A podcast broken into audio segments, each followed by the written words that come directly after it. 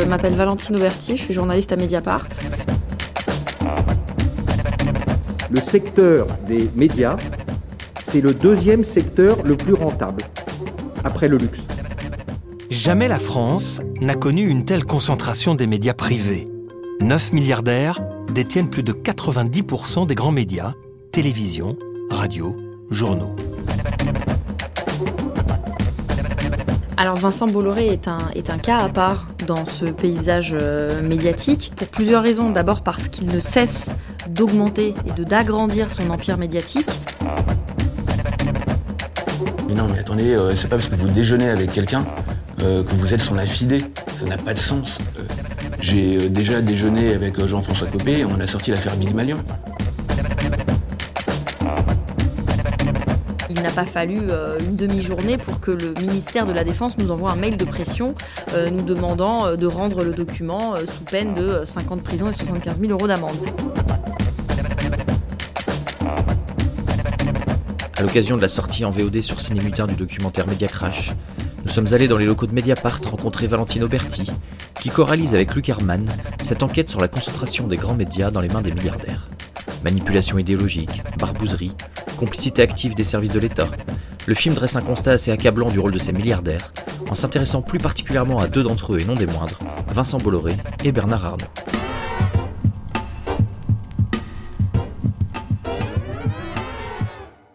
Donc je m'appelle Valentine Auberti, je suis journaliste à Mediapart. Alors Vincent Bolloré est un, cas à part dans ce paysage euh, médiatique euh, pour plusieurs raisons. D'abord parce qu'il ne cesse d'augmenter et de d'agrandir son empire médiatique. Euh, il a d'abord mis la main sur le groupe Canal+, euh, il est en train aujourd'hui de mettre la main sur le groupe Lagardère, donc euh, encore plus de, de médias qu'il serait en mesure de contrôler. Et puis la concentration des médias entre les mains de Vincent Bolloré n'est pas que horizontale, elle est aussi verticale, c'est-à-dire qu'il contrôle d'une certaine manière toute la chaîne de production, diffusion d'un contenu. Il possède l'agence de communication Avas, qui peut euh, à la fois faire de la com, mais aussi euh, placer de la publicité dans les journaux. Donc c'est un levier d'influence et de pression économique assez fort. Il met la main sur euh, l'édition. Il possédait déjà le groupe Editis. Il est en train, via Lagardère, de mettre la main sur le groupe Hachette, qu'il voudrait faire fusionner avec Editis. Donc on aurait euh, un mastodonte de l'édition face aux éditeurs indépendants. Et puis donc il y a toute la, la, la sphère, tous les médias qu'il possède. Donc c'est c'est là que déjà, en termes de de quantité et de, et de, et de, et de sphère d'influence, on est sur quelque chose d'assez énorme. Et puis sur le fond, ce qu'on essaye de montrer dans Media Crash, c'est euh, le dessin idéologique de Vincent Bolloré. Et il ne le cache pas d'ailleurs. Vincent Bolloré euh, est celui qui a convaincu Éric Zemmour de venir quotidiennement euh, sur CNews. Euh, Éric Zemmour le dit dans son dernier livre. Vincent Bolloré ne le dément pas lorsqu'il est auditionné par le Sénat. Audition de Vincent Bolloré par la commission d'enquête du Sénat, 19 janvier 2022. Euh, Monsieur Zemmour lui-même, dans son livre, dit que c'est lui, euh, que c'est vous, pardon, qui euh, euh, l'avait convaincu de rejoindre la chaîne. Il était déjà d'ailleurs condamné pour des propos et encore hier d'autres propos. Donc, il dit lui dans son livre que c'est vous qui l'avez convaincu de venir. Mais euh, comme je vous ai dit tout travailler. à l'heure, je rencontre beaucoup de gens, j'essaie de venir faire venir beaucoup de gens, et malheureusement pour moi, ou heureusement pour moi, je ne sais pas, M. Zemmour était très connu bien avant qu'il ne me rencontre pour la première fois. Il vendait des centaines de milliers de livres, il est sur les autres chaînes, ça ne posait aucun problème. Et Et vous le savez très bien, c'est venu pour les raisons que j'ai évoquées tout à l'heure. Et Est-ce que vous, vous souhaiteriez que Éric Zemmour, s'il n'est pas élu président de la République, revienne sur ces news? Mais attendez, c'est pas moi, pardonnez-moi. J'ai j'ai dit souhaiter, oui, j'ai pas dit est-ce que vous mettriez en question, œuvre mais- le retour des... Mais je n'ai pas le pouvoir de nommer qui que ce soit à l'intérieur des chaînes. Vincent Bolloré est quelqu'un qui est, euh, je dirais, de culture catholique traditionnelle, très conservateur. Et ce sont ces idées-là qui euh, sont euh, véhiculées euh, sur ces chaînes. Alors pourquoi pas Mais il faut voilà savoir ce qu'on regarde quand on regarde CNews. On est censé être sur une chaîne d'information. Elle tend davantage à devenir une chaîne d'opinion. Euh, donc voilà, c'est des choses qui sont pas dans le documentaire, mais voilà, euh, la messe euh, du 15 août a été diffusée sur euh, les antennes du groupe Canal+. des, une émission religieuse consacrée au catholicisme existe désormais aussi sur une chaîne du groupe. donc voilà, on est, on est sur cette, cette, cette, cette ambiance-là. Et dans le cas précis d'Éric Zemmour, c'est donc quelqu'un qui a eu pendant deux ans avant sa candidature une tribune quotidienne dans l'émission Face à l'info, où il était pas particulièrement challengé par les personnes qu'il avait en face. Euh, et c'était pas du temps de parole politique en réalité, puisque le CSA, qui est désormais l'ARCOM aujourd'hui, comptabilise le temps de parole politique des personnes qui sont soit affiliées à un parti ou qui sont des soutiens déclarés à des personnalités politiques. C'est pas le cas d'Éric Zemmour, il était journaliste polémiste. Sur la question du grand remplacement, c'était en effet une thèse euh, euh, marginalement développée dans les médias, euh, en, grande partie complotiste, et agitée comme un épouvantail par l'extrême droite. en d'autres termes, Éric Zemmour impose le terme de grand remplacement, qui devient une question posée par des journalistes au euh, candidat de droite lors de la primaire et qui est ensuite dans le discours de campagne, euh, un des premiers discours de campagne de la candidate LR Valérie Pécresse, mmh, mmh. Euh, pour s'en défendre. N'empêche que le terme a été banalisé. Dans dix ans, serons-nous encore la septième puissance du monde? Serons-nous encore une nation souveraine ou un auxiliaire des États-Unis, un comptoir de la Chine? Meeting de Valérie Pécresse au Zénith, 13 février 2022. Serons-nous une nation unie ou une nation éclatée Face à ces questions vitales, pas de fatalité, ni au grand déclassement, ni au grand remplacement. Et Éric Zemmour se retrouve euh, à faire 7% à la présidentielle. Quand le documentaire sort, euh, on est en février et la présidentielle n'a pas eu lieu. On démontre dans ce documentaire qu'Éric Zemmour bénéficie d'un traitement de faveur, notamment dans l'émission de Cyril Hanouna touche pas à mon poste. Alors personne ne se dit que Cyril Hanouna fait la campagne d'Éric Zemmour, et d'ailleurs je ne crois pas qu'il partage ses idées. En revanche, les chiffres sont têtus, et c'est ça qu'on montre dans Media Crash, ce sont les travaux d'une chercheuse, Claire Secaille, qui a quantifié et aussi euh, euh, qualifié euh, la, présence d'Éric Zemmour et de ses, soutiens dans l'émission TPMP. Il se trouve qu'il est là, de très loin euh, la personnalité politique avec ses soutiens la plus présente dans l'émission et sur des termes euh, euh, un peu victimaires où il est souvent pris sa défense. Il y a même des clips spécialement faits par Eric Zemmour pour TPMP qui sont diffusés dans l'émission sans contradiction. Tout ça en période de pré-campagne électorale.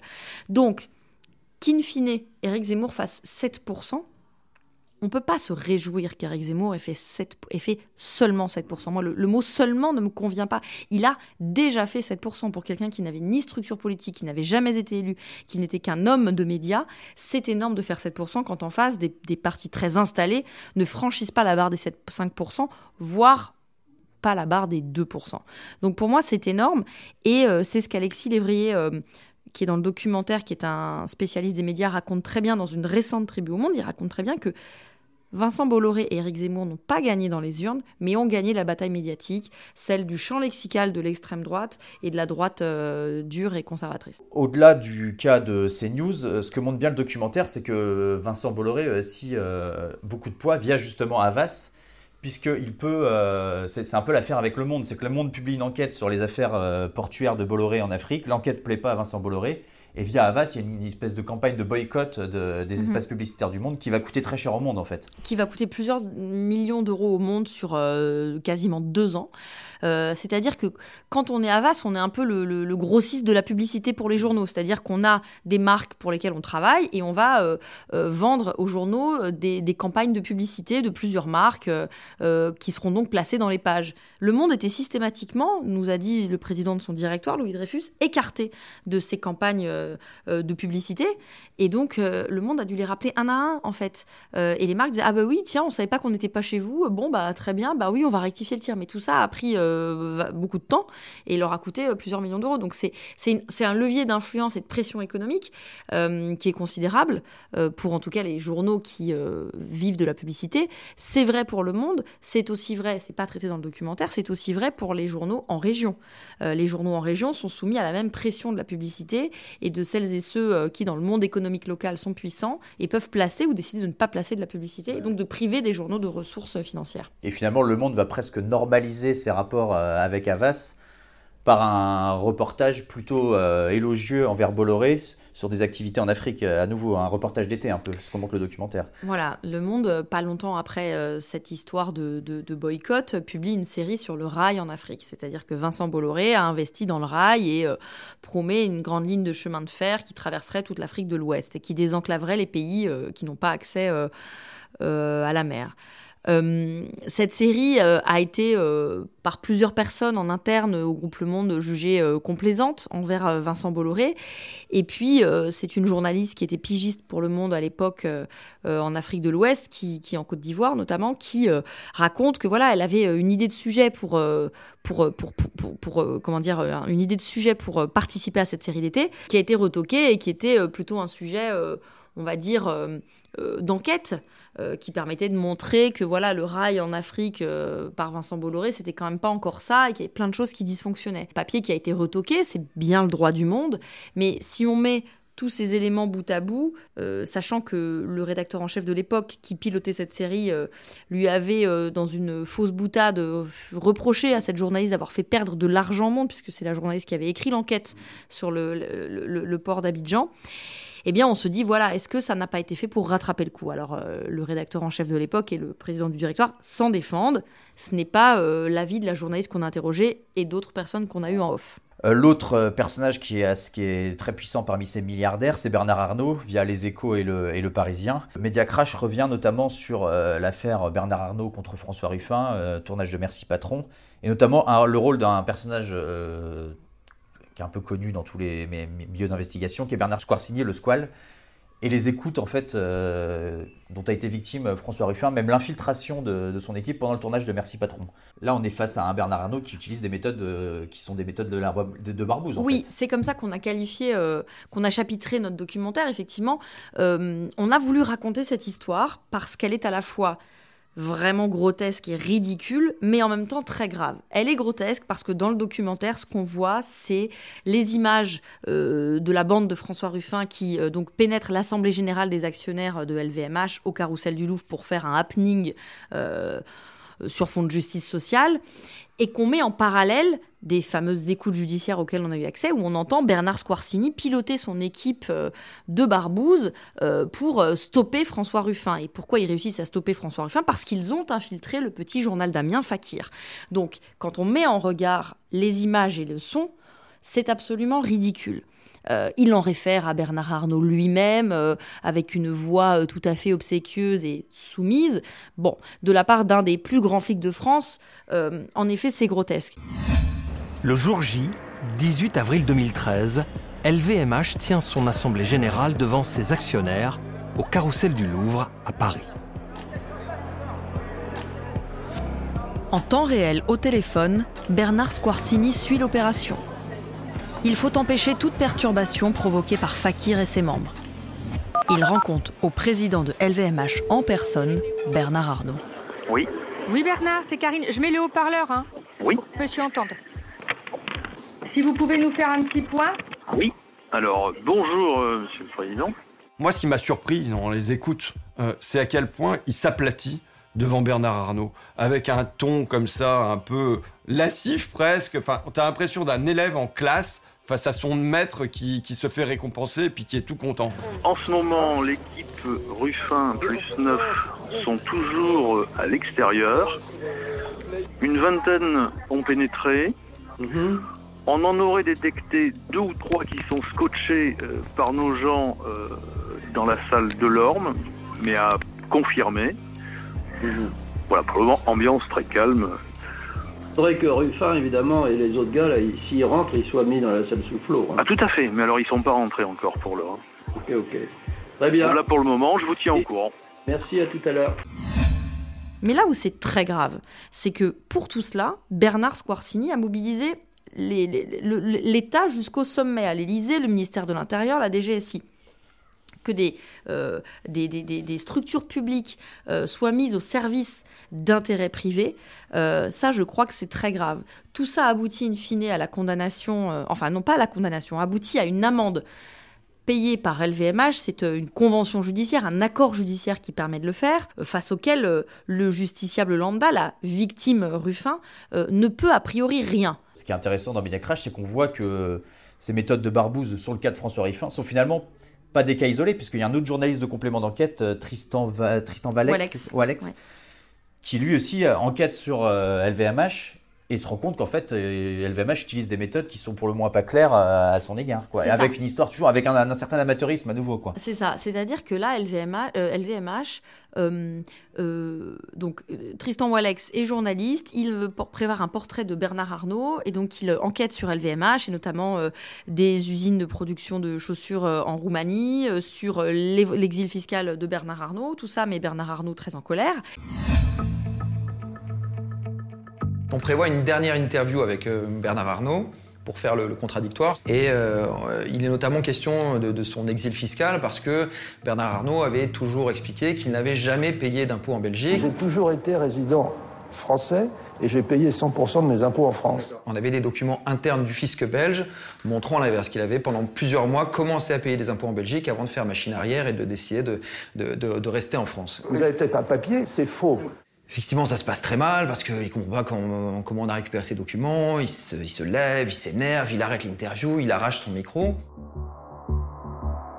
Nous nous sommes procuré un enregistrement de la suite de l'échange. Bernard Arnault interpelle le journaliste Tristan Walex sur la fameuse histoire de Bordeaux. L'opération que vous avez montée là. Mais alors, vous savez que c'est complètement faux. Avec... bah, écoutez, vous ferez mieux de vérifier parce qu'on a des preuves. Hein. ah bah... Vous ferez mieux de faire attention parce ah bah, que. Bah, j'aimerais bien savoir. Que le gars même dit Hein, que vous l'avez demandé, que vous ayez le rétribué, etc. mais c'est vous parce qu'on a des éléments. Mais, mais, c'est complètement faux cette histoire. D'accord, bah, j'espère pour vous. Non, non, mais, non, mais, jamais de la vie. Mais, mais, vous, vous, imaginez, euh, vous nous imaginez monter un truc pareil Enfin, moi justement, on est clair. Je ne pas, mais je pense que euh, vous devriez vous méfier parce qu'on a des éléments. Je ne voudrais rien de plus. Allez, moi je m'en vais, j'en ai marre. Et donc, euh, ils vont essayer à LVMH de discréditer euh, le journaliste auprès de son rédacteur en chef en faisant croire qu'il a payé des témoins pour qu'il témoigne, euh, qu'il a euh, voulu faire une extorsion de fonds. Enfin, il y a une histoire absolument rocambolesque autour de, de ce journaliste, tout ça pour le décrédibiliser. Ce qui est frappant, c'est de se dire que Bernard Arnault, LVMH, ne possèdent pas le service public, puisque le sujet était pour le service public, mais qu'ils essaient quand même euh, d'influencer son contenu. Et c'est là qu'on se rend compte finalement de la toute-puissance de ces personnes, qui par ailleurs euh, se soucient assez peu en réalité du droit à l'information, eux qui possèdent des médias, s'en soucient très peu en essayant euh, de piétiner le travail que, font des journalistes. Et ce qui est assez effarant dans le documentaire, c'est quand même, que ce soit Vincent Bolloré ou Bernard Arnault, c'est la justice en fait. C'est que la justice est toujours un peu utilisée. Ça va être des plaintes en diffamation euh, pour intimider les journalistes en fait. Des plaintes en diffamation pour Bolloré. Il y a une plainte pour extorsion de fonds de, Bernard Arnault. Et la justice semble être utilisée en fait par ces, milliardaires pour empêcher un travail d'information. Alors il y a plusieurs choses là-dedans. Il y a le cas de Vincent Bolloré qui euh, quasi systématiquement attaque en diffamation et il a même été condamné. Et c'est là qu'on peut dire euh, je sais pas si on peut dire merci à la justice, mais en tout cas c'est là que la justice a joué son rôle, il a été condamné pour procédure abusive, ce qui est rarissime. Donc c'est déjà quelque chose dont on peut se, satisfaire, c'est-à-dire qu'à un moment la justice a dit attendez là ça va trop loin. Euh, dans le cas de l'accord euh, entre LVMH et l'État sur euh, l'infiltration et l'espionnage de François Ruffin, c'est une procédure qui est rendue possible en droit, qui avait pour but de résorber le préjudice de l'État sur des cas de corruption, de fraude, de blanchiment, donc de récupérer l'argent manquant pour l'État. Là où ça pose problème, c'est que pour des raisons de connexité du dossier, l'espionnage sur la personne de Ruffin, l'atteinte à la vie privée a été joint à cet euh, accord judiciaire. Or, euh, ce type d'accord judiciaire, cette convention judiciaire, elle n'a pas été créée euh, dans l'idée de régler par une amende des faits d'atteinte à la vie privée. Et c'est là que ça pose problème. Et puis plus, il peut y avoir aussi le fait que ces menaces d'avoir une plainte en diffamation, etc., peuvent aussi créer une autocensure de la part des, journalistes, qui est quand même... Tout à fait. Les, faits au final est dissuasif dans le documentaire. Les deux personnes qu'on. Dans le documentaire témoignent deux journalistes qui sont des journalistes indépendants, des pigistes, et qui enquêtent sur les activités africaines de Vincent Bolloré. Ce sont deux personnes qui ont été plusieurs fois attaquées en justice par Vincent Bolloré. Donc en effet, à un moment, et il y en a une qui n'est plus journaliste aujourd'hui, euh, la raison est multifactorielle, mais Mhm. cette pression euh, euh, de Vincent Bolloré et le fait de peut-être faire que sa rédaction puisse être gênée par les attaques, etc., fait que voilà, ça peut dissuader, ça peut dissuader des journalistes d'enquêter, et ça peut dissuader des sources de parler en fait. Pourquoi avoir concentré exclusivement sur Bernard Arnault et Vincent Bolloré? Est-ce que c'est parce que c'est le, c'est vraiment les deux cas Finalement, on peut se dire, est-ce que finalement, c'est pas juste des cas isolés, Bernard Arnault et Vincent Bolloré, que le reste, finalement, ces milliardaires qui, qui détiennent la, presse euh, se, comportent assez bien, en fait? Alors on a, raconte un petit peu aussi ce qui se passe dans le groupe Lagardère. Oui, mais qui est finalement, parce que Ba- Bolloré euh, euh, augmente son capital, en fait, chez, la, chez Lagardère. Oui, désormais c'est Lagardère, Mm. mais ce qu'on raconte sur ce qui s'est passé euh, euh, dans le groupe Lagardère dans l'affaire libyenne, euh, donc euh, dans les titres Paris Match et le journal du dimanche, euh, c'est fait sous l'ère euh, Arnaud Mm. Lagardère. Donc on, on parle un petit peu de lui, c'est vrai qu'on parle à 40% de Vincent Bolloré et, et peut-être à 20% de Bernard Arnault, on parle de Lagardère. On aborde aussi euh, un petit peu euh, le cas de Pinot et du Point, comment le Point euh, euh, est un, titre un peu affilié euh, au pouvoir, ou en tout cas euh, euh, qui peut être un peu à la, botte euh, du pouvoir ou qui euh, est capable euh, d'accepter euh, de répondre à des coups de fil, etc. On a euh, développé les histoires qu'on était en mesure de développer dans le temps imparti. Voilà, Euh, ça, n'a pas. S'il y avait une contrainte de temps, on a travaillé euh, en cinq mois, donc on a tiré les fils qu'on pouvait tirer et qu'on pouvait faire aboutir en cinq mois. Il y aurait encore beaucoup à dire, et d'ailleurs depuis Mediapart a publié des articles, notamment sous la plume de Laurent Mauduit, sur euh, les, les- les- les- l'appétit de Niel pour de Xavier Niel pour la Provence et comment il essayait un peu à marche forcée de récupérer le groupe malgré une offre d'un concurrent qui était plus intéressante. Voilà, donc euh, peut-être faudrait-il faire un Média Crash 2 pour explorer les autres choses. Oui, oui. On n'aborde pas la question de la fusion M6-TF1 Qui va arriver, qui va peut-être arriver. L'autorité de la concurrence doit donner euh, son feu vert ou son feu rouge. Donc euh, il y aurait encore mille choses à, ra- à- à raconter sur la concentration des médias. Ce, ne sont pas des cas isolés, c'est un système. Voilà, c'est là où je voulais en venir, c'est que c'est quand même un système qui Ouais. fonctionne. En fait, le problème, c'est qu'on est dans un système, dans un écosystème médiatique hyper concentré et qu'il n'y a pas suffisamment de garde-fous euh, dans ce système pour préserver l'indépendance éditoriale des journalistes. Et c'est ça, c'est ça qu'il faut souligner. Et c'est- ce contre quoi il faut lutter, euh, à défaut de renverser le système et d'empêcher les industriels d'acheter des titres. Oui, oui. Et après, donc, le documentaire aborde aussi la question de, du politique euh, fa- face à tout ça, à travers les cas de Sarkozy, qui sont euh, peut-être un peu plus connus, l'affaire libyenne, euh, plus François Hollande, qui est plutôt sous, le prisme de l'affaire euh, l'affaire Cahuzac. Et euh, peut-être on va pas, dévoiler tout le documentaire, mais sur le cas, les 5 ans, de- présidence euh, Macron, qui sont quand même pas très glorieuses pour la, pour la liberté de la presse. On pense donc déjà à la fois ces reporters de terrain qui ont pu être blessés pendant les manifestations des Gilets jaunes. On pense à la loi sécurité qui, a finalement été retoquée. Mais on a l'impression que derrière les beaux discours, parce que c'est Emmanuel Macron est quand même quelqu'un qui, devant les journalistes, aime bien dire qu'il va défendre la liberté de la presse. Là, lors de sa conférence de presse pendant la, la pré-campagne présidentielle, il y a eu des mots pareils en disant l'indépendance de la presse. euh, et on a l'impression quand même que le bilan est assez catastrophique en 5 ans. Quatrième élément de cette euh, indépendance productive, agricole et créative, c'est l'indépendance culturelle et informationnelle. Et je la mets à dessein dans cette même catégorie. Parce que nous sommes en train de le voir aujourd'hui. Les crises que nous vivons, les transitions, les nouvelles formes de guerre montrent combien l'information, la fiction, la création forgent les esprits dans les sociétés démocratiques ouvertes et sont des sujets de souveraineté et d'indépendance. Et donc, à cet égard, je veux porter pour les années qui viennent plusieurs ambitions. La première, c'est de protéger l'information libre face aux ingérences. La France a porté, aux côtés de Reporters sans frontières, entre autres, plusieurs initiatives depuis cinq ans sur le plan international et européen à cet égard. Nous lancerons, au niveau national et européen, des États généraux pour le droit à l'information.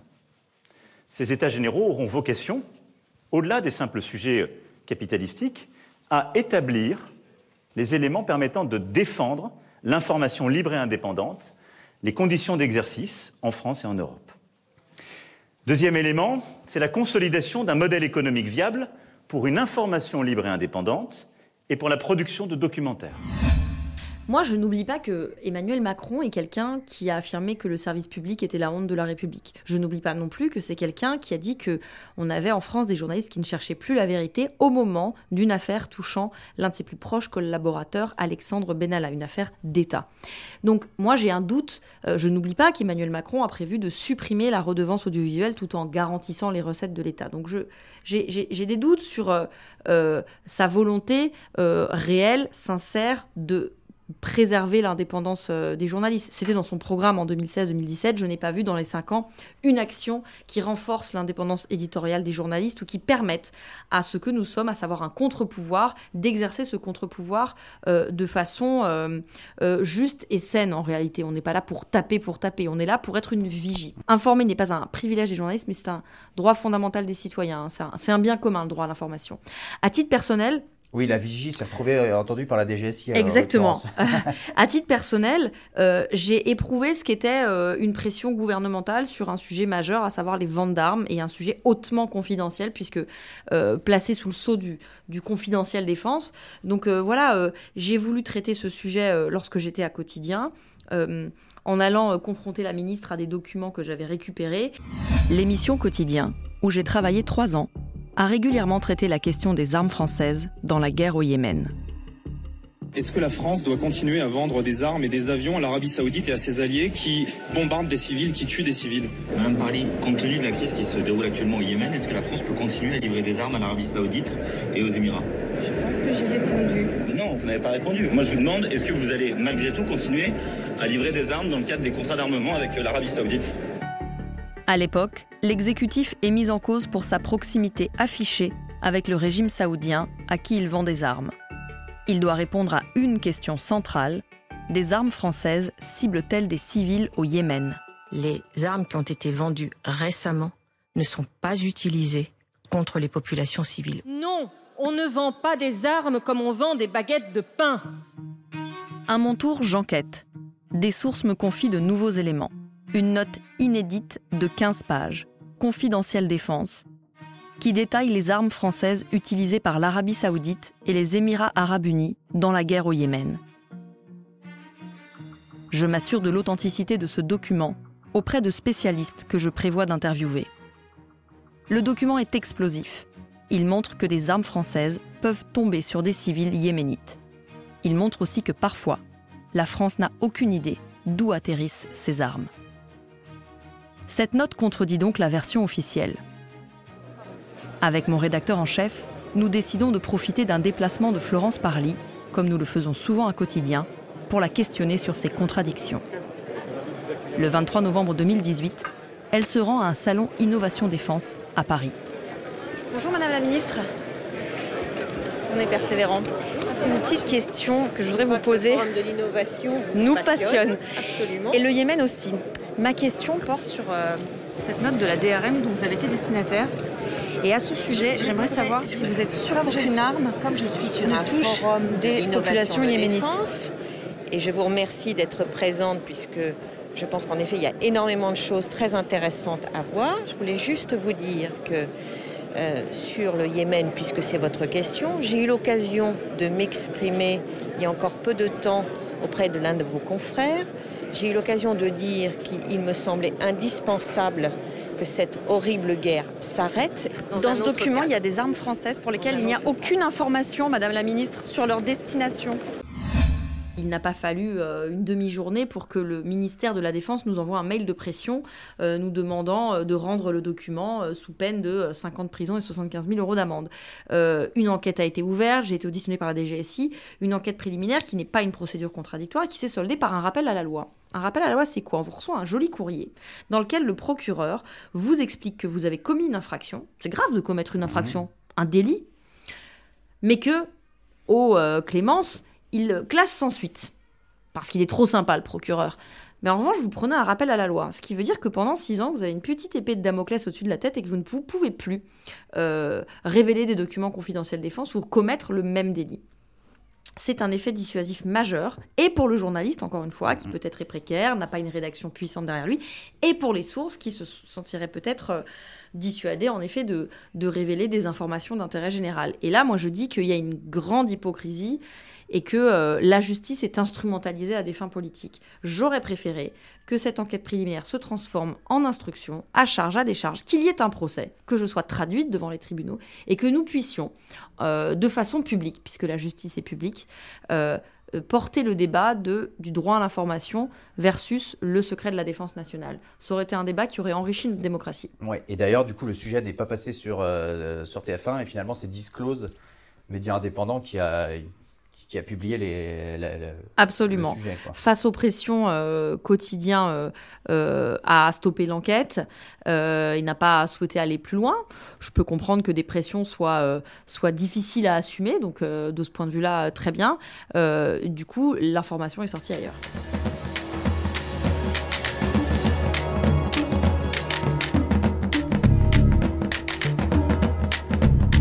Merci à Valentino Berti, à André Mainviel pour le générique.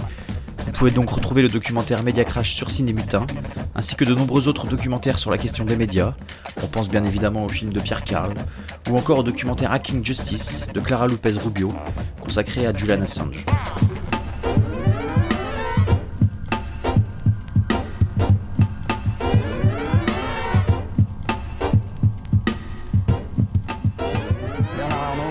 Merci infiniment.